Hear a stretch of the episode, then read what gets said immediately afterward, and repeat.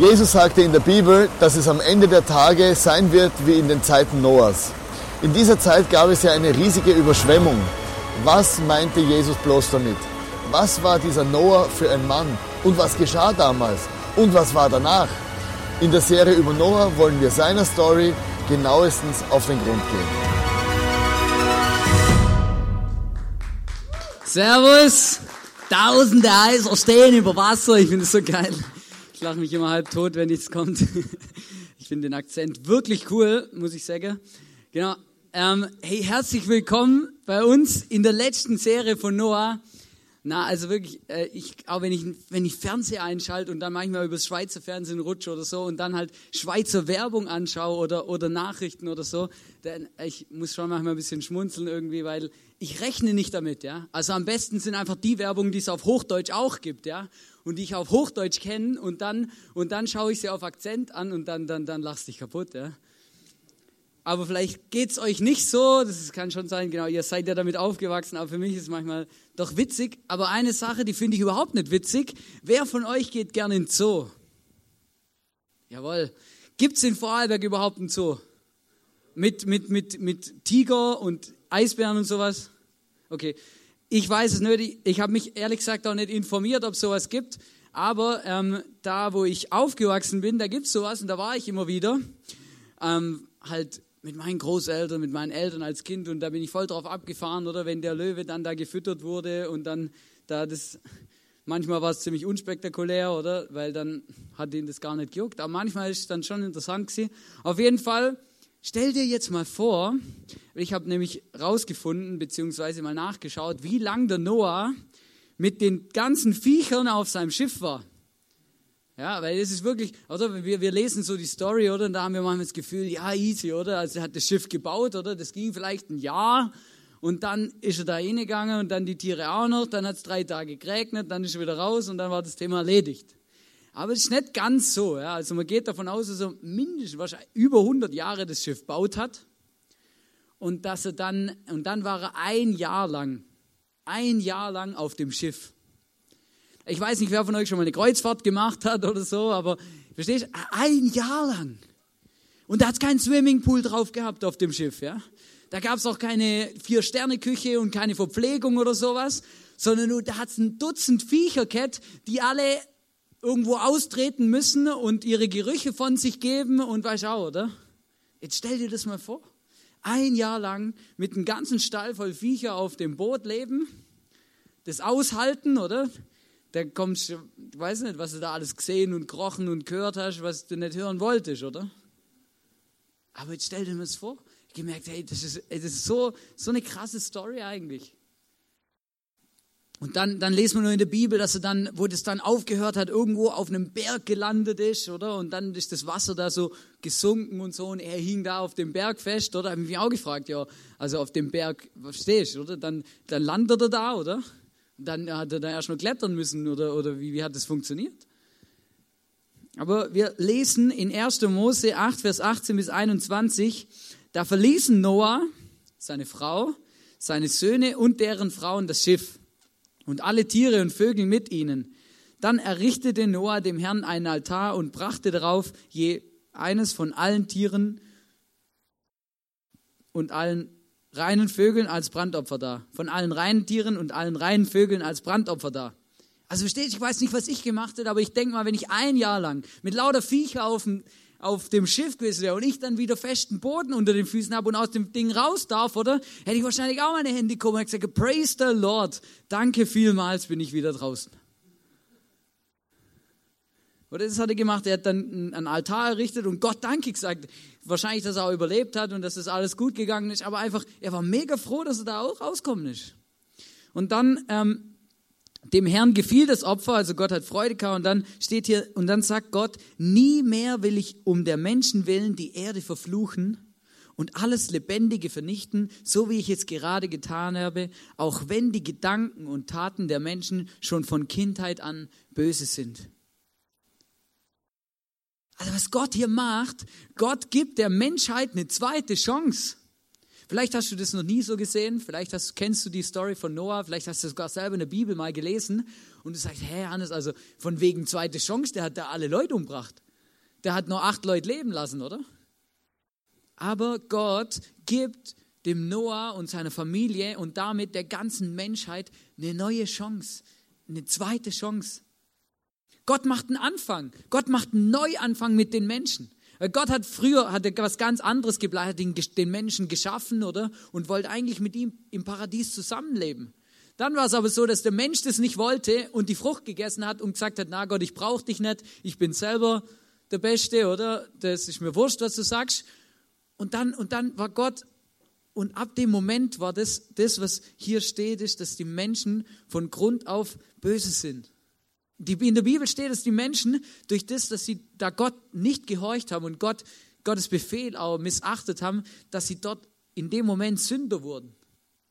Und Sünde bedeutet nicht, dass ich ein Stückchen Kuchen zu viel gegessen habe oder vielleicht sogar mal jemand anlüge oder so. Das sind die Auswirkungen von Sünde. Aber Sünde bedeutet eigentlich Zielverfehlung. Sünde bedeutet getrennt sein von Gott.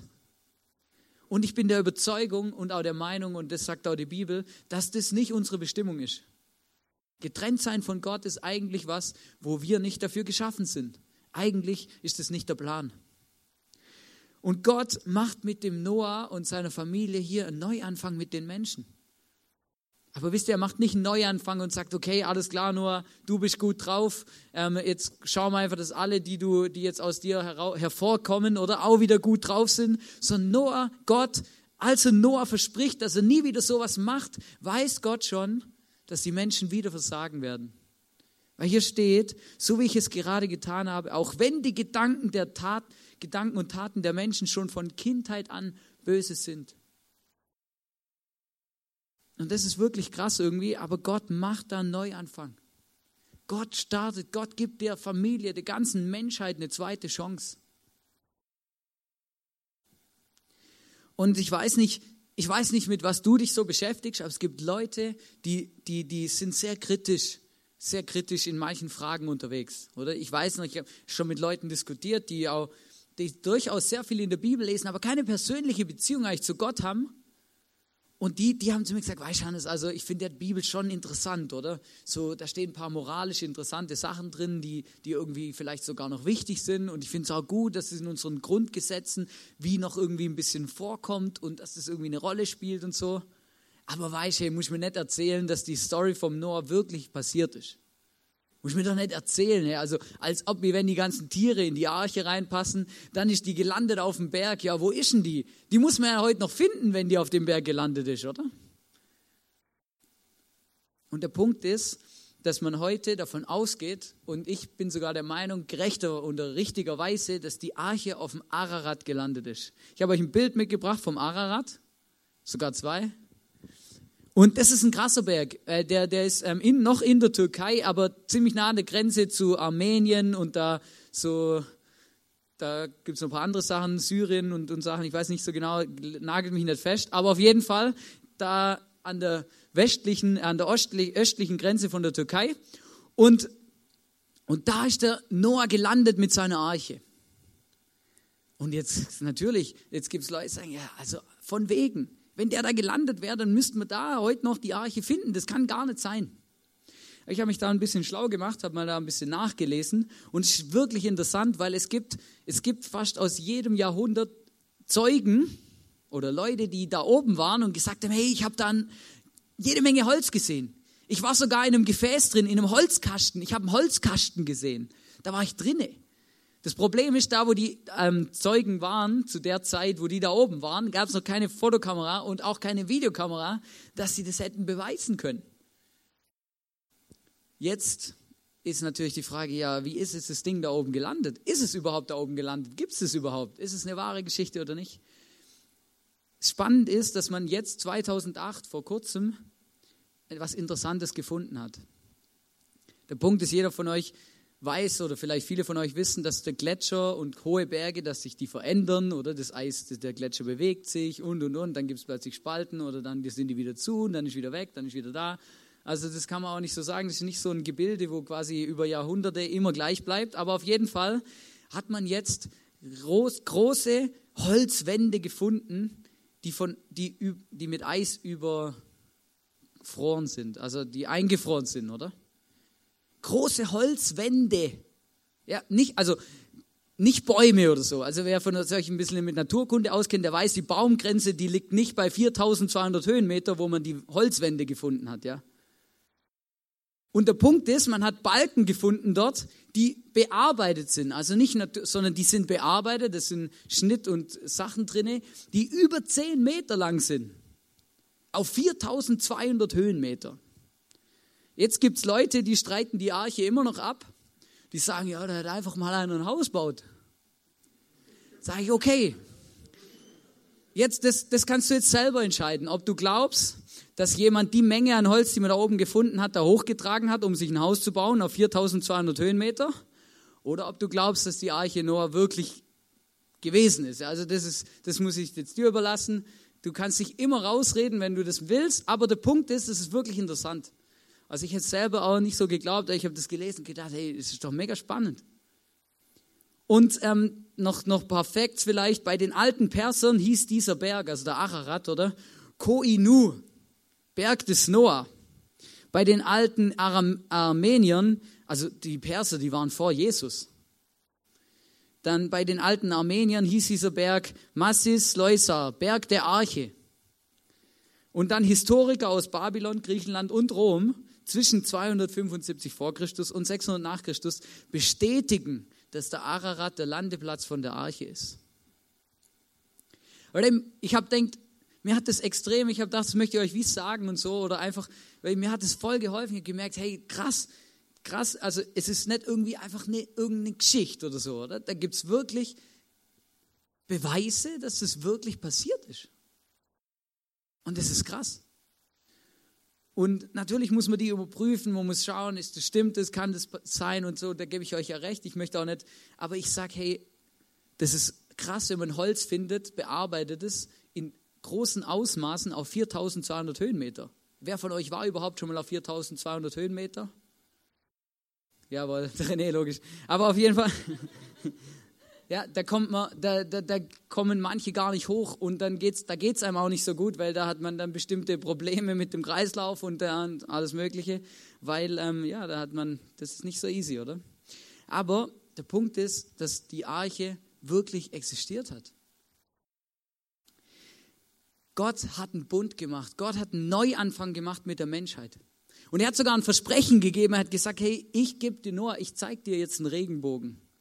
Und das ist ein Zeichen dafür, dass ich sowas nie wieder mache. Wisst ihr, der Regenbogen ist ein Zeichen dafür, dass wir an einen gnädigen Gott glauben. Der uns liebt und der, der, der uns nicht einfach auslöscht, sondern der einen neuen Plan hat, der einen Neuanfang, einen Neustart machen will. Und du kannst dich jetzt natürlich fragen, was hat Neustart, Neuanfang jetzt bitte mit meinem Leben zu tun? Aber das hat die Story von Noah mit meinem Leben zu tun. Und ich habe eine Stelle in der Bibel gefunden, einfach beim Vorbereiten, beim Lesen, wo Petrus, der hat nach Jesus gelebt, oder? Oder mit Jesus und dann nach Jesus und der hat einen Brief geschrieben an eine Gemeinde. Petrusbrief. Und da lesen wir in 1. Petrusbrief 3, 20 bis 21. Aber nur acht Menschen also das steht in der Bibel, was ich jetzt vorlese. Aber nur acht Menschen wurden in der Arche vor der Wasserflut gerettet.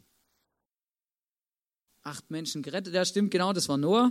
So wie diese acht Menschen damals erfahrt ihr heute eure Rettung in der Taufe. Aha, Taufe. Ja, aber was hat denn bitte Noah mit der Taufe zu tun? Denn in der Taufe soll ja nicht nur der Schmutz oder soll ja nicht der Schmutz vom Körper abgewaschen werden, vielmehr bitten wir Gott darum, uns ein reines Gewissen zu schenken. Und das ist möglich geworden, weil Jesus Christus auferstanden ist. Der Petrus sagt hier, hey, so wie die Arche durchs Wasser von Gott Menschen gerettet wurden, so will Gott heute auch wieder Menschen retten. Und es hat wieder was zu tun mit Wasser, nämlich mit der Taufe.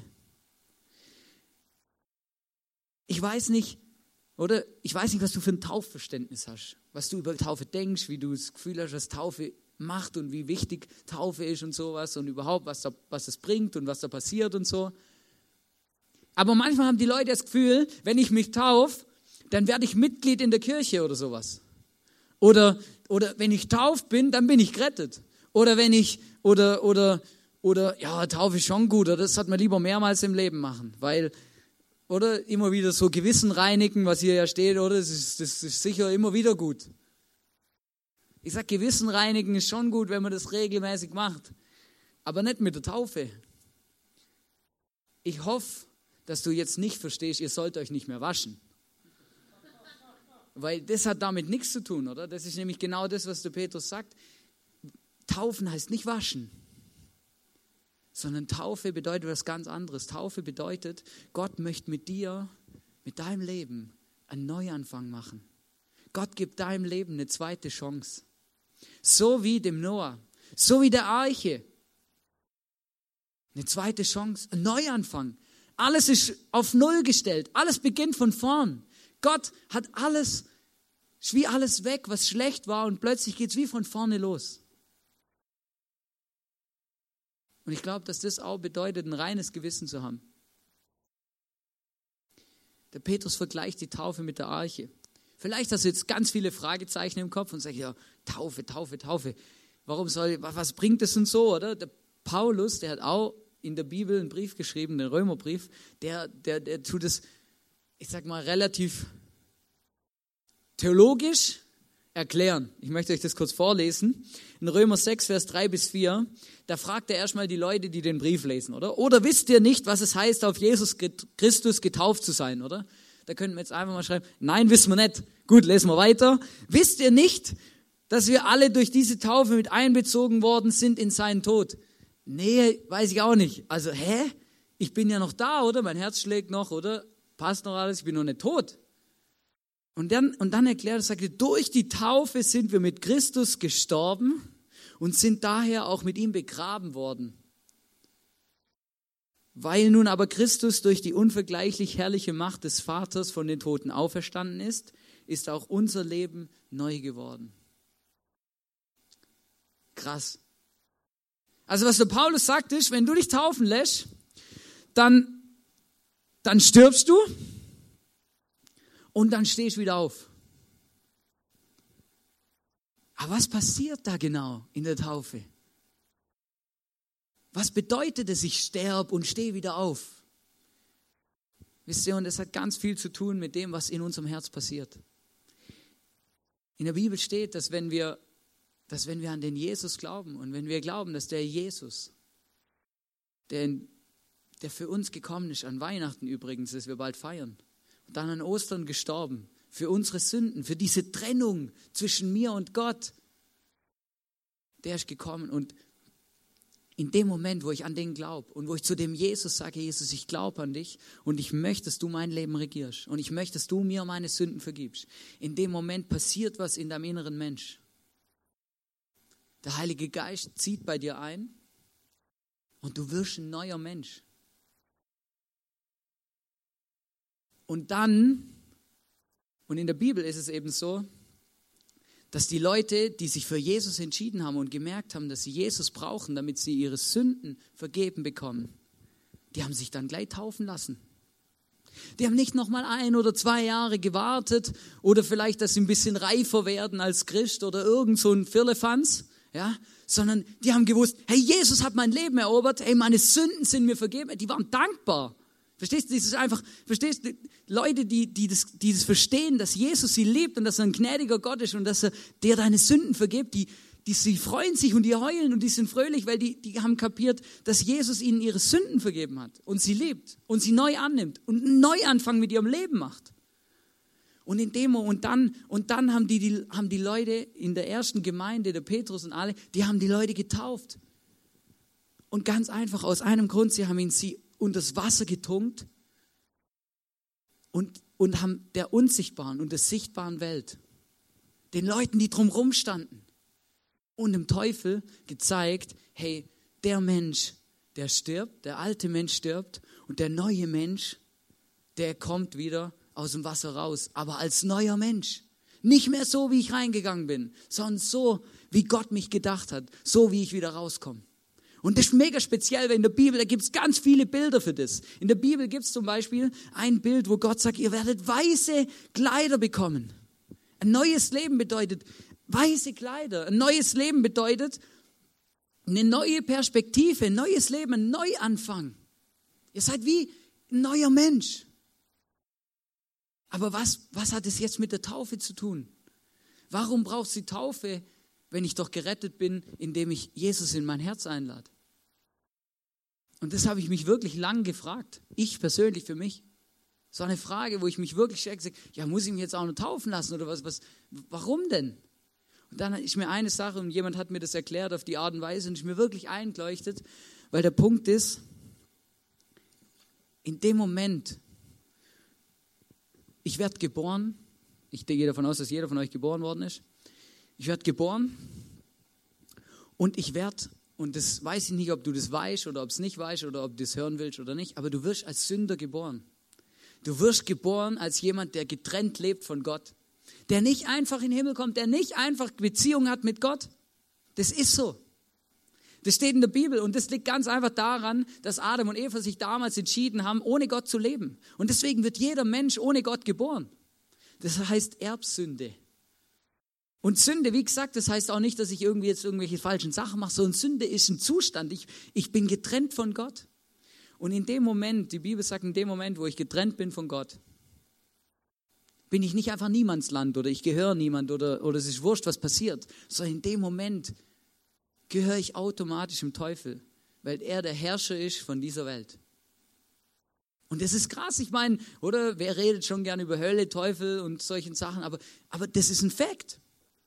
Und es gibt eine Besitzurkunde und solange du nicht an Jesus glaubst, hat der Teufel eine Besitzurkunde von dir und da steht drauf, mir, der gehört mir. Dann steht der Name, tak, tak, tak. Und da hat der Teufel unterschrieben. Steht und Gott kann gar nichts machen. Weil es ist so, wir werden so geboren. Aber in dem Moment, wo ich Jesus in mein Herz einlade, in dem Moment, wo ich mich für Jesus entscheide, wechselt sich, wechselt die Urkunde. Und zwar gehörst du dann nicht mehr dem Teufel und der Welt, sondern du gehörst Gott. Und dann gibt es eine neue Urkunde. Und auf der steht drauf Kind Gottes. Oder vielleicht klingt es ein bisschen kitschig, oder? Homie Gottes, oder weiß auch nicht was. Aber verstehst du, gehörst jetzt Gott, oder? Du bist jetzt Best Friend mit dem da oben.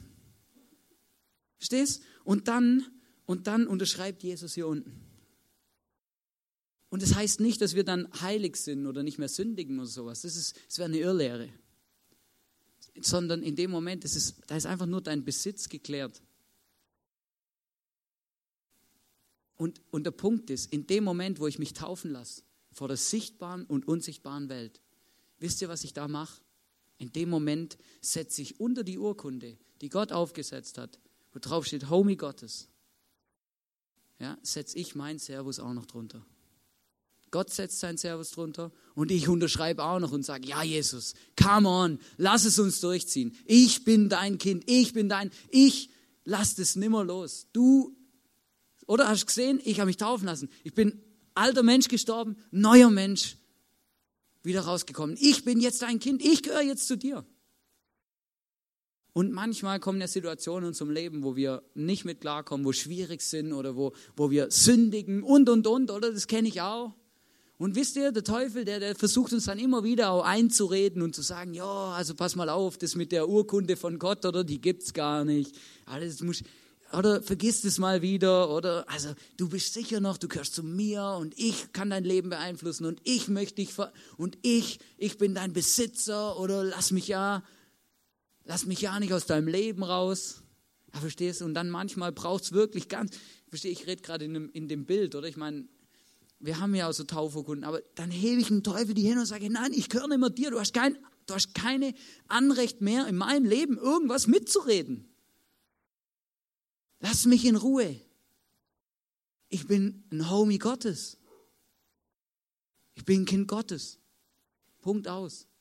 Und dann gehe ich zu Jesus und dann und Jesus vergibt mir meine Sünden. Auch wenn ich getauft bin, vergibt er mir immer noch meine Sünden. Ich muss nicht alle Sünden bekennen und dann lasse ich mich taufen und dann darf ich nicht mehr sündigen, weil sonst muss ich mich nochmal taufen lassen oder so. Das ist auch ein Quatsch, oder? Der Jesus, sobald du Jesus gehörst, es geht um Identität. Nicht um einzelne Dinge, die wir tun, sondern um Identität.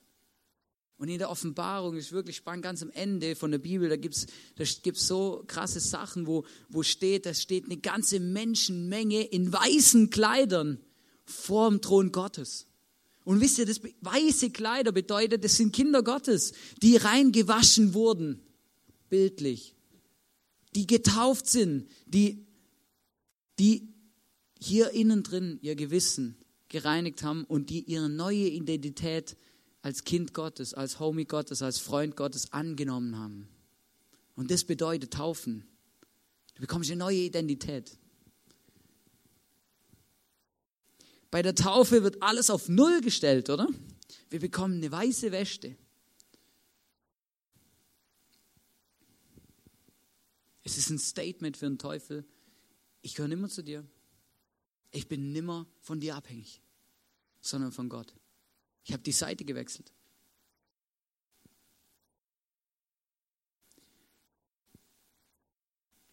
Vielleicht sitzt du jetzt da und sagst, ja, aber hey, das geht doch, das kann doch gar nicht sein. Das, das ist doch komisch. Ich bin, ich bin, ich habe schon so viele Fehler in meinem Leben gemacht und so viele Dinge in meinem Leben sind schon schief gegangen. Es kann gar nicht sein, dass Gott mich nochmal annimmt, dass Gott mich liebt, dass Gott mir überhaupt, dass ich bin gar nicht würdig, mich taufen zu lassen.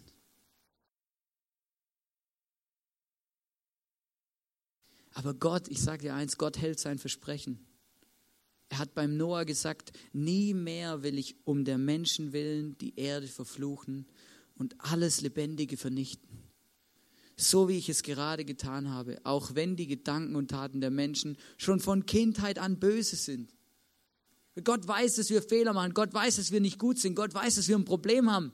Gott weiß, dass wir sündigen, dass wir Sünder sind. Das weiß er. Hat er schon immer gewusst.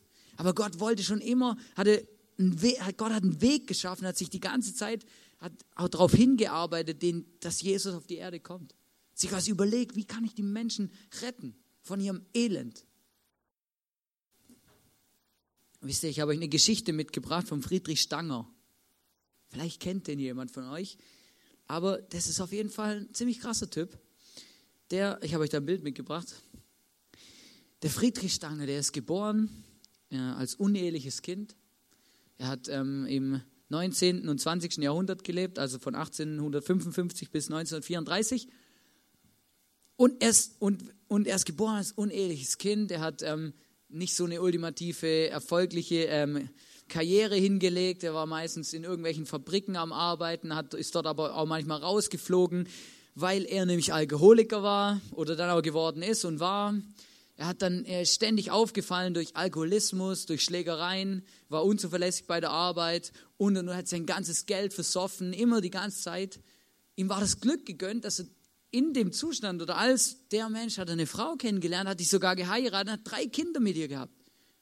Er war dann ständig krank. Nicht nur er war ständig krank, sondern seine Frau auch, seine Kinder auch und alle. Und er, aber, er hat die ganze Zeit gesoffen. Seine Frau hat nichts von ihm gehabt, weil er ständig im Wirtshaus rumgehängt ist und, und sein ganzes Geld und das Geld der Familie versoffen hat. Oder so ein richtiges Paradebeispiel für jemand, der, der sein Leben nicht im Griff hat. Und das ist, und das ist krass. Verstehst du? Und das ist manchmal, er hat sich vielleicht, er hat sogar, er schreibt auch manchmal, schreibt in der Biografie, schreibt er, dass er manchmal so richtig auch schlechtes Gewissen hatte und gewusst hat, dass es eigentlich voll unfair ist und, und er, er, ihm hat es auch leid getan manchmal, aber dann hat er doch wieder gesoffen. Und ich meine, ich weiß nicht, ob du kennst, was es bedeutet, in der Sucht zu sein. Und, aber das Spannende ist, immer wieder in der ganzen Zeit ist ihm Gott begegnet. Der hat so krasse Sachen erlebt. Der hat Engel gesehen, der hat Jesus gesehen, wirklich als vor ihm stehen, Visionen und Träume gehabt und der ist ihm begegnet und er hat gesagt, hey, hör auf damit, komm, ich helfe dir. Er hat immer wieder gesagt, na, ich brauche dich nicht, Gott. Das geht ohne dich. Dann ist er krank geworden, dann ist seine Frau krank geworden und es hat so lange gedauert, bis er sich auf den Weg von Jesus eingelassen ist, bis seine Tochter gestorben ist. Er hat seine Tochter verloren und dann saß er wieder in so einer Evangelisation, er saß in der Kirche, wo von Jesus geredet wurde. Und dann, und dann hat er Jesus sein Herz gegeben und hat gesagt, Jesus, okay, nimm mein Leben. Er hat sich bekehrt, er hat eine Übergabe gemacht, er hat, er hat sich Jesus hingegeben. Und er hat es dann geschafft, durch Jesus und auch menschliche Hilfe und Leute, die ihm geholfen haben in der Kirche, vom Alkohol wegzukommen. Er hat es dann geschafft, wie aus seinem Sumpf rauszukommen. Und, und das Krasse ist aber, er hat dann nicht einfach nur gelebt bis an sein Lebensende und fröhlich und es war alles easy. So, das wäre jetzt so der Klassiker, oder? Ja, er ist halt kalt und gerettet worden und jetzt hat er halt seine Tage voll zu Ende gebracht. Nein, der Typ, hey, Gott hat mit dem noch richtig Geschichte geschrieben. Versteht ihr? Eines Tages stand er auch da und dann hat Gott eine Vision bekommen von Gott. Gott hat zu ihm gesagt, geh in dein Heimatdorf, wo ihn keiner leiden konnte, weil er als Schläger und Säufer bekannt war, oder? Ich weiß nicht, ob du ein schlechter Ruf, oder? Wenn man den mal hat, ist schwierig, aber geh in dein Heimatdorf und bau dort ein Haus. Und in dem Haus, bitte bau dort ein Haus und nimm in dem Haus lauter kranke und schwache Menschen auf, mach mit denen Seelsorge und helf ihnen, aus ihren Problemen rauszukommen und mich kennenzulernen. Oder er hat 40 Mark in der Tasche gehabt. Go, okay, passt. Bau mal mit 40 Mark ein Haus. Er ist einfach losgegangen. Er hat nicht so genau gewusst, ob das funktioniert, was auch immer wie, aber er ist dahin gegangen, hat es gemacht und er hat Step by Step, er hat erst eine Wohnung gemietet, dann hat er dort vier Leute aufgenommen, dann hat er angefangen zu bauen und irgendwann hat er ein Haus gehabt, wo über 100 Leute wo er über 100 Leute aufnehmen konnte. Und wisst ihr, was das Verrückte ist? Gott hat ihm auch noch seinen Segen gegeben. Gott hat auch noch zu ihm gesagt, hey, ich möchte dich ausstatten mit einer besonderen Heilungsgabe. Hey, und er hat so krasse Sachen erlebt. Er hat erlebt, wie, er hat für Leute gebetet. Und es waren nicht ein paar Einzelfälle, das waren viele, hunderte von Menschen, für die er gebetet hat und die gesund wurden auf einen Schlag. Und ich habe gemerkt, hey, der Typ, der ist für mich so ein Beispiel für Neustart. Für eine zweite Chance. Hey, Gott hat mit dem Mann Geschichte, Gott hat ihm eine zweite Chance gegeben. Hey, dem sein Leben war wirklich kaputt. Aber Gott hat ihm eine zweite Chance gegeben und er hat ihn gebraucht. Auf eine Art und Weise, die unglaublich ist. Wisst ihr, und Gott hat ihm sogar gesagt, wie er das Haus nennen soll. Und wisst ihr, wie er es genannt hat? Das Haus das gibt es übrigens immer noch, ist nicht mehr ganz so effektiv, aber das gibt es immer noch. Das heißt die Rettungsarche. Das sind Leute, haben den Jesus erlebt und sind wie beim Noah gerettet worden durch eine Situation hindurch, durch eine schlimme Sache, die eigentlich den Tod bedeutet hätte. Aber Gott hat sie gerettet. Und wisst ihr, Gott möchte auch unser Leben retten. Gott möchte zuerst für uns persönlich so eine Rettungsarche sein mit dem Jesus, der am Kreuz für uns gestorben ist. Er möchte so eine Rettungsarche sein, die unser Leben verändert. Er möchte uns, uns eine zweite Chance geben. Er möchte mit uns einen Neuanfang machen. Er möchte uns eine weiße Wäsche geben. Unser alter Mensch stirbt, unser neuer Mensch wird wieder wird neu geboren.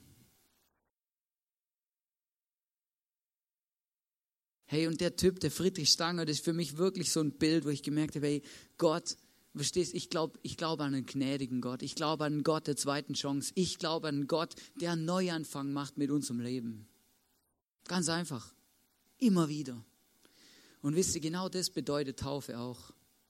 Ich habe eine Bibelstelle gefunden im, im Klagelieder 3, Vers 22 bis 26. Da ist es eigentlich ein krasses Buch. Das steht im Alten Testament weil da gibt's, da ist der Prophet, da ist ein Prophet und der jammert die ganze Zeit, weil, weil die Leute sich nicht zu Gott hinwenden, weil die Leute sich für Gott nicht interessieren, weil sie einfach Gott ignorieren. Und dann steht aber hier in Klagelieder 3, 22, Vers 26, die Güte des Herrn hat kein Ende. Sein Erbarmen hört niemals auf. Es ist jeden Morgen neu. Lass dir das mal auf der Zunge zergehen an was für einen Gott wir glauben. Was für ein Gott da Interesse hat an deinem Leben. Die Güte des Herrn hat kein Ende. Jeden Morgen neu. Groß ist deine Treue, o oh Herr. Darum sage ich, Herr, ich brauche nur dich. Auf dich will ich hoffen. Der Herr ist gut zu dem, der ihm vertraut und ihn von ganzem Herzen sucht. Verstehst du, der Punkt ist, Gott, muss, Gott sucht dich nicht. Gott muss dich nicht suchen. Er sieht dich schon lang. Er weiß ganz genau, wie du auf die Welt gekommen bist, was du schon alles durchlebt hast, wie es dir jetzt im Moment geht. Gott muss dich nicht suchen. Er hat dich schon lang gefunden. Aber die Frage ist, musst du vielleicht Gott suchen? Hast du so einen inneren Unfrieden und du weißt nicht so genau, ja, was ist jetzt mit meinem Leben? Komm ich mal in den Himmel, komm ich in den Himmel? Vielleicht hast du ein wirklich ernsthaftes Problem mit Krankheit. Vielleicht geht es dir psychisch schlecht. Vielleicht hast du Verletzungen in deinem Leben erlebt, die wirklich dich niemand wünscht. Eine Scheidung in deinem eigenen Leben oder von deinen Eltern. Ein Todesfall in deiner Familie. Oder, oder, oder.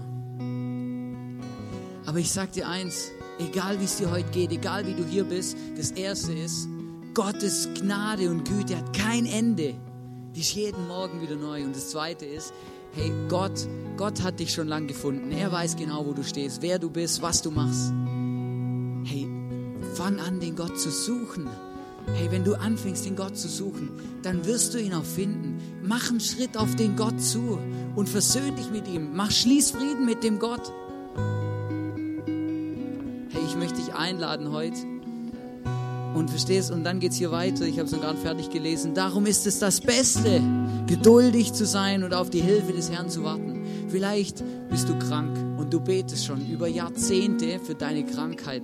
Und du fragst dich, warum hört Gott eigentlich mein Gebet nicht? Warum bin ich immer noch krank? Warum werden andere Leute geheilt und ich nicht? Das ist eine schwierige Frage. Aber soll ich dir sagen, der Friedrich Stanger, und das beeindruckt mich, der war ständig krank. Am Ende von seinem Leben ist er sogar im Rollstuhl gesessen. Verstehst du, musst dir vorstellen, jemand, der im Rollstuhl sitzt, betet für dich und du wirst gesund und er bleibt im Rollstuhl. Nur weil er andere geheilt hat, ist er selber nicht geheilt worden.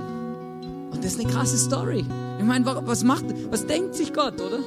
Aber hier steht, darum ist es das Beste, geduldig zu sein und auf die Hilfe des Herrn zu warten. Hey, ich möchte dir sagen, ich dich wirklich herausfordern und auch einladen, sagen, hey, geh, hey, wenn du noch keinen Frieden hast mit dem Gott, wenn der Jesus nicht in deinem Herz wohnt, wenn du nicht getauft bist und das wirklich den Vertrag unterschrieben hast und ganze Sache gemacht hast mit dem Gott, wenn du nicht weißt, wem du gehörst, wenn du nicht weißt, dass du ein Homie von Gott bist, ein Kind Gottes, dann geh nicht nach Hause. Hey, wir haben, wir haben den Pool aufgestellt und wir wollen jetzt auch in den nächsten zwei Liedern will ich, will ich dir die Chance geben, dir die Möglichkeit geben, hey, komm da nach hinten rechts, dorthin. Hey, ich möchte gern mit dir zusammen beten, dass Jesus in dein Herz einzieht. Dass du Frieden schließen kannst mit Gott. Ich möchte mit dir so, so eine Übergabe machen, dass Jesus dein Leben bestimmt. Und dann kann ich dir sagen, weißt, und dann, und dann muss nicht noch ewig warten. Hey, du, wir haben alles vorbereitet. Wir haben T-Shirts, Klamotten, Hosen, alles. Wir haben alles vorbereitet. Hey, du kannst direkt auf dem Vertrag unterschreiben und sagen, und jetzt, und ich mach's gleich komplett. Ich, ich entscheide mich für den Jesus und dann lasse ich mich taufen und jeder soll sehen, dass Jesus mein Leben bestimmt. Und der Teufel auch. Woher soll's der wissen, wenn dich nicht taufen lässt?